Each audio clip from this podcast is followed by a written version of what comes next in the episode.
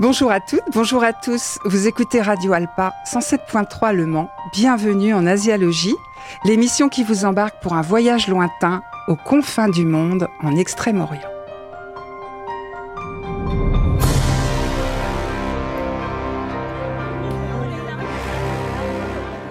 À la technique, mon compagnon de voyage Didier. Bonjour Didier. Bonjour Corinne, bonjour à tous.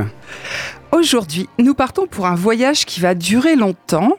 On va marcher sur les traces de Marco Polo et s'émerveiller avec lui.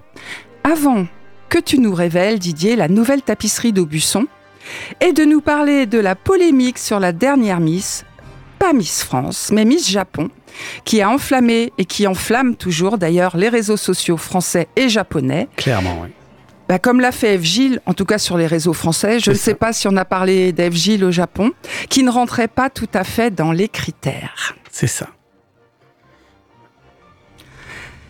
Alors Marco Polo, il y a exactement 700 ans, le 8 janvier 1324, mourait Marco Polo, à l'âge de 70 ans. On fête donc cette année l'anniversaire de sa mort et il le mérite grandement vu l'héritage qu'il nous a laissé. Marco était alors, à sa mort, un riche marchand. Il est né à Venise, quoi qu'en disent les Croates. Parce que figure-toi, Eh oui. Didier, que les Croates veulent absolument qu'il soit né à Corcula, Ah tiens. une petite île euh, dans la mer Adriatique. Alors il y est peut-être passé. C'est, il a Il est laissé des passé traces dans de là-bas. nombreux endroits, donc euh, C'est ça. Mais en tout cas, il n'est pas né à Corcula. d'accord. Alors il est devenu célèbre en raison de ses récits de voyage et en raison de sa vie à la cour de l'empereur de Chine, le grand Kubilai Khan, le petit-fils de Gengis. Je rappelle à cette occasion qu'il y a une magnifique expo sur Gengis Khan à Nantes, au château des Ducs de Bretagne. Je crois que c'est jusqu'en mai. Une expo immanquable. Ah, alors faudra que je pas que je la manque alors. Je connais pas Voilà, oui, organisé en partenariat avec le gouvernement de Mongolie et la ville d'Oulan-Bator. Ça fait un peu rêver tout ça. hein. Ouais, c'est pas mal. ça. Alors l'œuvre de Marco Polo s'appelle Le Devisement du monde, aussi appelé le Livre des merveilles.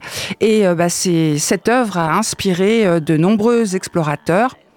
Et euh, grâce à cela, c'est Marco Polo qui a ré- révélé la Chine aux Européens à travers ce, ce merveilleux euh, livre, le, De- le Devisement du monde. Et ça va faire rêver euh, pendant deux siècles euh, certains de ses lecteurs, bah, comme Christophe Colomb et Vasco de Gama. Ouais, faut quand même se replonger dans, dans c'était c'était au XIVe siècle. Oui. C'était quand même il y a longtemps et son histoire a commencé au XIIIe siècle. On va voir ça. Alors donc bah oui, Christophe Colomb et Vasco de Gama qui vont plonger dans le rêve et qui vont lui donner un peu plus tard donc une autre réalité et une autre géographie.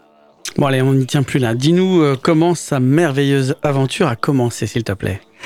Je vais utiliser beaucoup le mot le mot merveilleux Ah, aujourd'hui. Il revient. Oui, Il- oui. Il s'est espacé pendant quelques épisodes et là, il revient. Oui, merveilleux, mais c'est normal. Oui. Euh, son livre s'appelle Le Livre des merveilles. Ah, effectivement.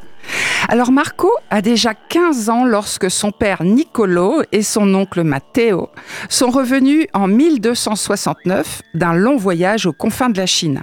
Les deux marchands avaient pu traverser la Russie méridionale et l'Asie continentale dans une relative sécurité, toutes ces contrées ayant été conquises et unifiées quelques décennies plus tôt par le fameux Gengis Khan et ses terribles guerriers mongols.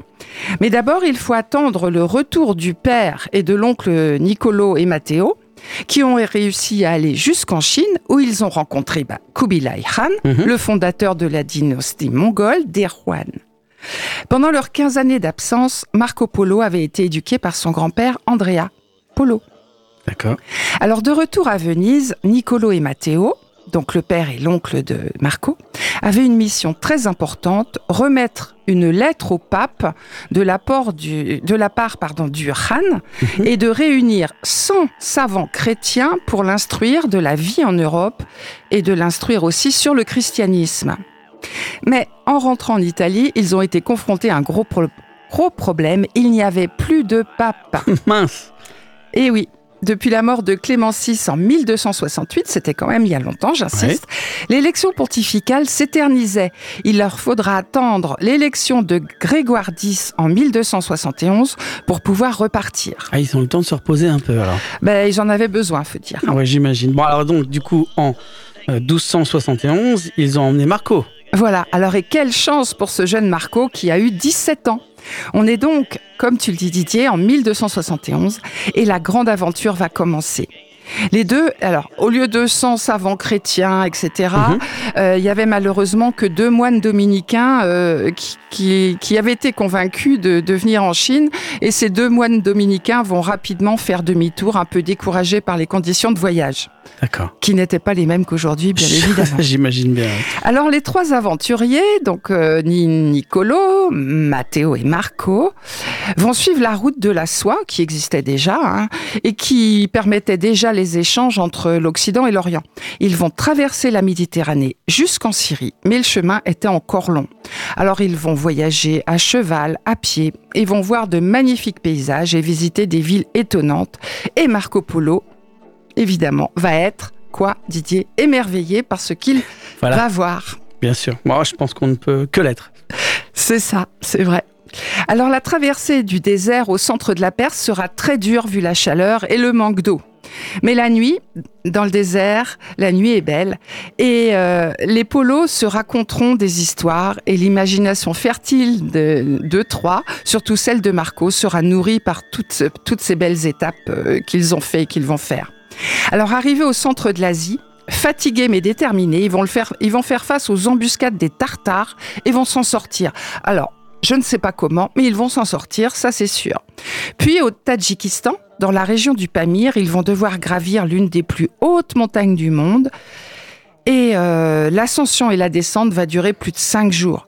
Puis ils traverseront péniblement, durant un an, le désert de Gobi au nord de la Chine.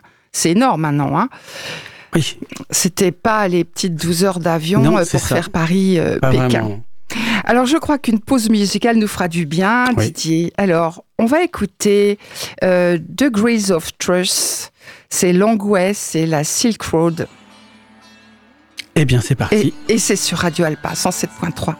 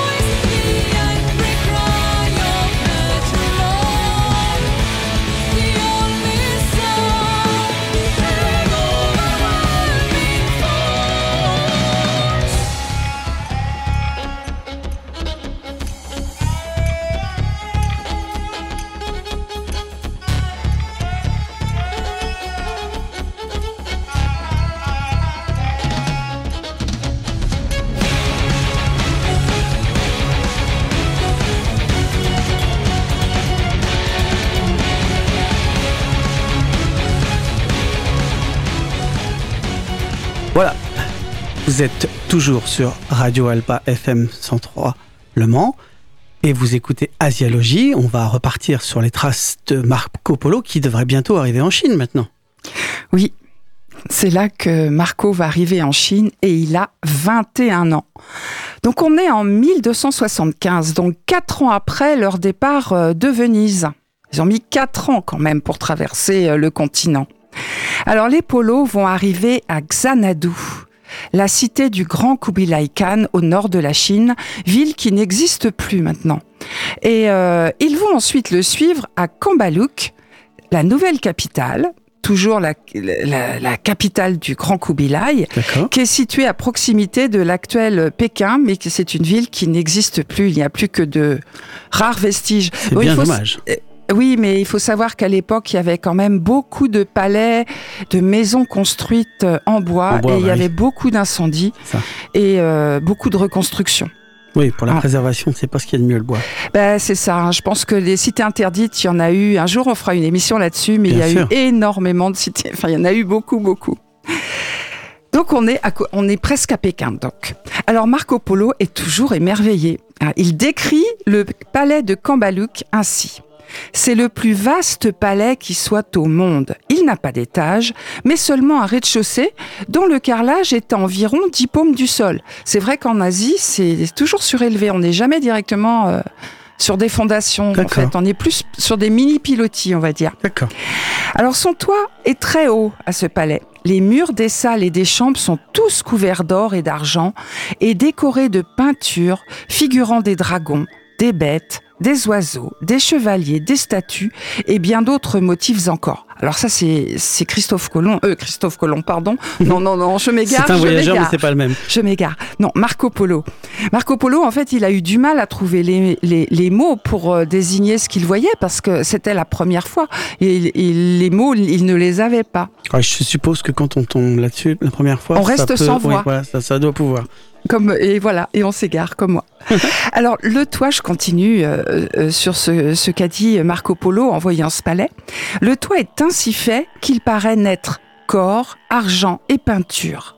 Le palais est si vaste qu'au moins 6000 convives pourraient y manger.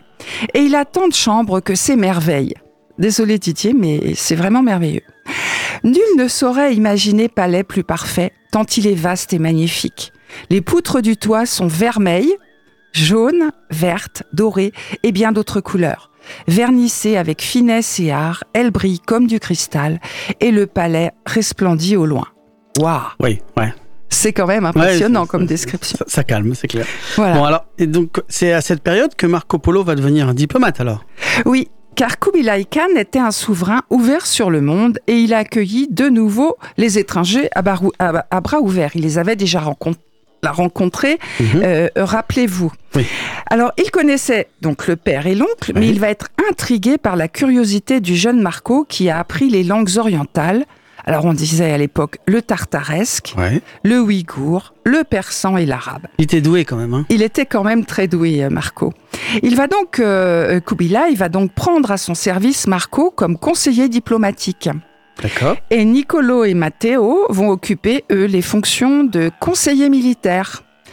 Alors cette mission euh, pour Marco est, de la plus haute importance. Hein. Elle va l'entraîner aux quatre coins de la Chine, au Tibet, au Cambodge, en Corée, en Thaïlande et en Birmanie.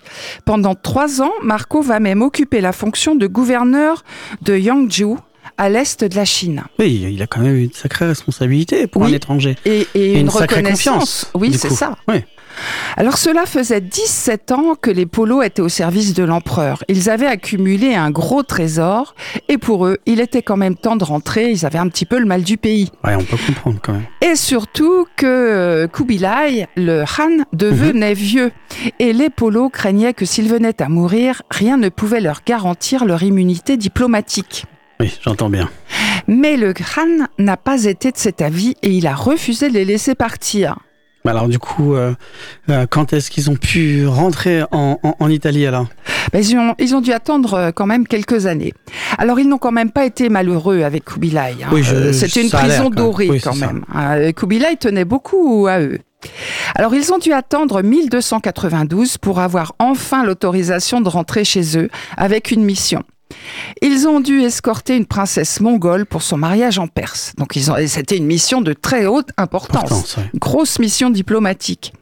Alors ils seront enfin de retour à Venise vers la fin de l'année 1295, soit 24 ans après leur départ. Oui, ils ont quand même passé beaucoup de temps et on a du, oui. mal à les reconnaître quand ils sont arrivés quand même. Je, je suppose. Alors. Bien évidemment, les cales de leur bateau étaient remplies de trésors, Ouais, je suis pas trop inquiet pour eux, oui, ça devait. de soieries, voilà, des pierres précieuses, et puis surtout leurs récits. Et enfin, les richesses et les récits qu'ils ont ramenés avec eux vont quoi émerveiller Eh oui, leurs compatriotes. Si tu trouves un autre mot, tu me le dis, Didier. Non, non, hein. mais il me va bien celui-là. Il me parce fait que sourire, va bien. ébahir, c'est pas Non, aussi non, non, beau qu'émerveiller. Non, je suis assez d'accord. euh, En tout cas, voilà, les, Italiens, enfin les, Véni- les Vénitiens vont être émerveillés.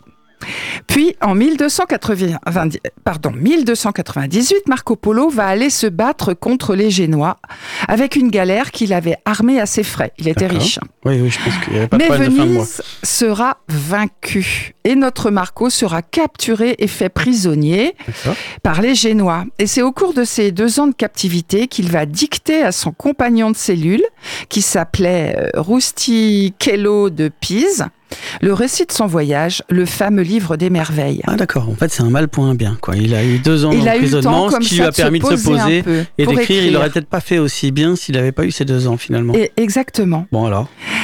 Et euh, ce livre deviendra vite un best-seller. L'imprimerie n'existait pas encore, mais alors ce seront des copies qui seront faites à la main, qui vont circuler dans toute l'Europe. D'accord. Alors s'il a ajouté beaucoup de fantaisie dans son récit, comme des chats visage humain, des licornes et des dragons, Marco Polo a quand même décrit avec précision ce qu'il a vu et appris lors de son voyage. Il a décrit les villes, la faune et la flore, les rites et les religions. Et le livre des merveilles va constituer pendant des siècles la plus précieuse source d'informations sur l'Extrême-Orient. Alors, à retenir quand même que les premières illustrations du livre ne correspondaient pas du tout à la réalité, évidemment, et euh, parce qu'elles étaient l'œuvre de dessinateurs européens qui s'inspiraient très librement du récit de Marco Polo. Si, si bien qu'on a douté de la véracité du récit parce que les illustrations ne pas- reflétaient pas du tout la réalité. Mais euh, il n'y avait pas d'appareil photo à Et l'époque et, et Marco n'était pas un dessinateur. Oui, puis il n'y avait finalement pas eu tant de scientifiques euh, avec des dessinateurs qui auraient pu le suivre comme sur d'autres. et a- Il n'y a exactement. pas eu tout ça. Il n'y a pas eu tout ça, parce que les deux seuls euh, moines dominicains euh, ont fait demi-tour. C'est ça. Voilà, donc à 45 ans, Marco Polo va décider de se marier et de profiter de sa retraite avec sa famille.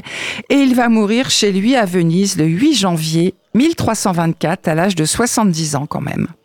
C'est jolie vie, moi, je trouve. Oui, c'est une très belle vie même. Il y a pire. Donc après cette belle histoire, et pour pro- prolonger un petit peu le voyage, on va écouter euh, bah, un autre morceau qui s'appelle La route de la soie.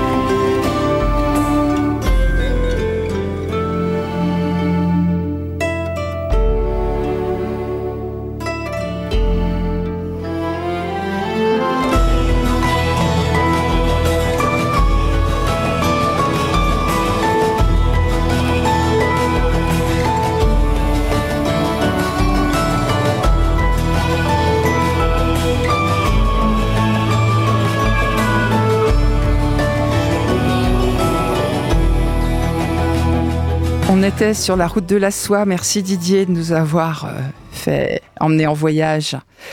Bon, tu vas nous parler de quelques actualités, Didier. Tout à fait, oui. De la tapisserie d'Aubusson qui sera exposée au pavillon français lors de l'exposition universelle en 2025 à Osaka. Oui, pour la prochaine exposition universelle qui aura lieu donc à Osaka, comme tu viens de le dire, en avril 2025. Elle a pour thème Concevoir la société du futur, imaginer notre vie de demain. À cette exposition internationale, il y aura un grand et beau pavillon français, je l'ai vu sur internet, très joli, dans lequel trônera une gigantesque tapisserie inspirée du chef-d'œuvre d'animation japonais de 1997, Princesse Mononoke, euh, d'Ayao euh, Miyazaki. Rappelons-nous que les expositions universelles ont lieu tous les 5 ans, c'est un fait quand même euh, qui ne vient pas tout le temps. Ce sont des vitrines mondiales pour exposer les savoir-faire et les métiers d'art euh, d'un pays. Et du coup, les tapisseries d'Aubusson seront mises à l'honneur à cette occasion au travers de la tapisserie qui s'appelle Ashitaka soulage sa blessure démoniaque, inspirée librement d'une scène du film euh, montrant la magnifique forêt et le héros près d'une cascade. Et alors, c'est vrai que la forêt est très très très présente, très très jolie, effet de lumière sur cette euh, tapisserie. Euh, je suis pas forcément un fan de tapisserie, mais je dois dire que j'ai été émerveillé quand je l'ai vue sur Internet. Alors, quelles sont ses dimensions, Didier, Alors, à cette euh, tapisserie? c'est là que le bas blesse. Elle ne rentrera Comment pas dans mon salon, puisqu'elle fait 23 mètres carrés, soit 5 mètres de long et 4 mètres 60 de large. Bon, à 20 cm près, ça rentrait, mais là, c'est pas possible. Oui, mais donc, ça euh, rentrait voilà. comme tapis, pas comme tapisserie Ouais, ouais, à mettre non, au non, mur. C'était un tapis ouais. pour Bah, mettre Mais terre. vraiment, je vous invite à, à aller voir parce que voilà pourquoi je suis, et c'est moi cette fois, émerveillé parce que c'est très très très joli. Alors, il a fallu un an de travail hein, pour réaliser euh, cette fresque. Elle est la première œuvre d'un cycle de cinq tapisseries, donc on n'a pas fini de s'émerveiller, sur, euh, sur les, inspirées des films du réalisateur Miyazaki. Ils sont conçus, euh, elles sont pardon, conçues et confectionnées par la Cité internationale d'Aubusson en partenariat avec le studio Ghibli. Euh, sans aucun doute, cette tapisserie sera la star de notre pavillon car c'est euh, le symbole de l'amitié culturelle entre la France et le Japon. Elle représente la convergence de nos deux cultures et l'union de talents artistiques franco-japonais. Et du talent, il y en a. Chers auditeurs et auditrices, bien difficile hein, en fait de vous décrire. Donc euh, encore une fois, je vous invite à vous rendre sur le site internet de la Cité internationale d'Aubusson. C'est facile, vous allez très vite trouver. Et puis vous allez découvrir euh, en images ce qu'on essaye de vous transmettre dans cette émission. Allez hop Et après, vous revenez vers Facebook et vous nous dites ce que vous en avez pensé. Oui, on publiera quelque chose hein, sur la Cité internationale de voilà, Busson pour vous aider à sur trouver euh, s'il faut. la photo de la tapisserie euh, C'est ça. Euh, de d'Ashikata soulageant sa blessure démoniaque. Bon, ouais, moi j'espère qu'on va être accrédité pour aller à Osaka, Didier. On le On va voir mérite ça. un petit peu. ouais, on va voir ça. On va je voir suis, ça je avec suis le d'accord. Je peux préparer ma valise, pas de problème. Bon, tu vas nous parler aussi d'une Miss euh, Japon qui a eu bien des soucis, Oui, Didier. oui. Tu vas nous parler de Miss Japon, élue récemment, qui n'a pas les yeux bridés et qui s'est fait lyncher sur les réseaux sociaux. Oui, oui. Alors, euh, tout d'abord, euh, bah, les Japonais, puis après, les, les Français qui donnent leur avis sur l'élection de Miss Japon. Bon, on peut se demander euh, en quoi ça les regarde, mais euh, bon, voilà. Oui, parce que lundi 22 janvier 2024, c'est à marquer d'une pierre blanche au Japon, car c'est la première fois qu'une femme qui n'a pas les yeux bridés a remporté le prestigieux concours. La notion d'identité reste un sujet sensible là-bas et l'élection de Carolina Shiino, une mannequin de 26 ans née en Ukraine, a relancé le débat sur ce que signifie être japonais. Et en fait, bah, Carolina, elle a remporté le concours, élue par un jury indépendant euh, qui a considéré que- qu'elle était plus japonaise que les autres candidates. Euh, un avis heureusement partagé par de nombreux internautes japonais qui ont vu davantage ce sac comme un signe des temps, une évolution certaine des mentalités. Euh, et donc, euh, du coup, cette Miss euh, Japon, elle était née à Ternopil, à l'est de l'Ukraine. Elle n'a que 5 ans lorsqu'elle arrive au Japon, accompagnée de sa mère qui a épousé un japonais qui lui a donné son nom. Elle a donc vécu au Japon depuis sa plus tendre enfance et enfin obtenu sa naturalisation en 2022, à l'âge de 24 ans. Elle est donc japonaise à part entière. Elle avait tous les atouts pour se présenter, le physique avantageux, elle est mannequin, hein, la nationalité et sa culture qui était tout à fait... euh, Bah, Elle était considérée euh, plus japonaise que les japonaises, Voilà, d'après le ça. jury. c'est ce qui a été... Bon, alors la pauvre, finalement, elle a rendu sa couronne. Mais oui, au-delà de la a- polémique de son de physique et de la génétique, euh, bah, elle a été victime après par les journalistes qui ont enquêté sur elle et qui ont découvert qu'elle avait une relation avec un homme marié. Et ça, ça n'a pas pardonné. Bon. C'est horrible. Mais oui, bon alors. Euh, en France, bien qu'on s'en défende, le problème identitaire existe aussi. Hein. Beaucoup pensent euh, inconsciemment que l'identité, c'est d'abord l'expression visible d'un gène et non pas d'un comportement, une culture, un savoir-vivre. Et, certains Français bah, se sont un peu lâchés sur les réseaux avant, devant l'élection de Miss Japon, bah, ce qui ressemble pas à la japonaise de leur fantasme, faut croire. Oui, puis il y a le problème de la vie privée. Voilà, qui s'est ajouté. Voilà, Didier, oui. Asiologie, c'est fini déjà. Bah voilà. Bon, chers amis, on va se quitter. Euh, n'oubliez pas d'aller visiter notre page Facebook, Asiologie. On attend vos avis, suggestions, vos remarques. Et euh, on vous retrouve la semaine prochaine. Oui, c'est ça, avec grand plaisir. Au revoir tout le monde. Prochaine. Salut. Bonne semaine, à bientôt.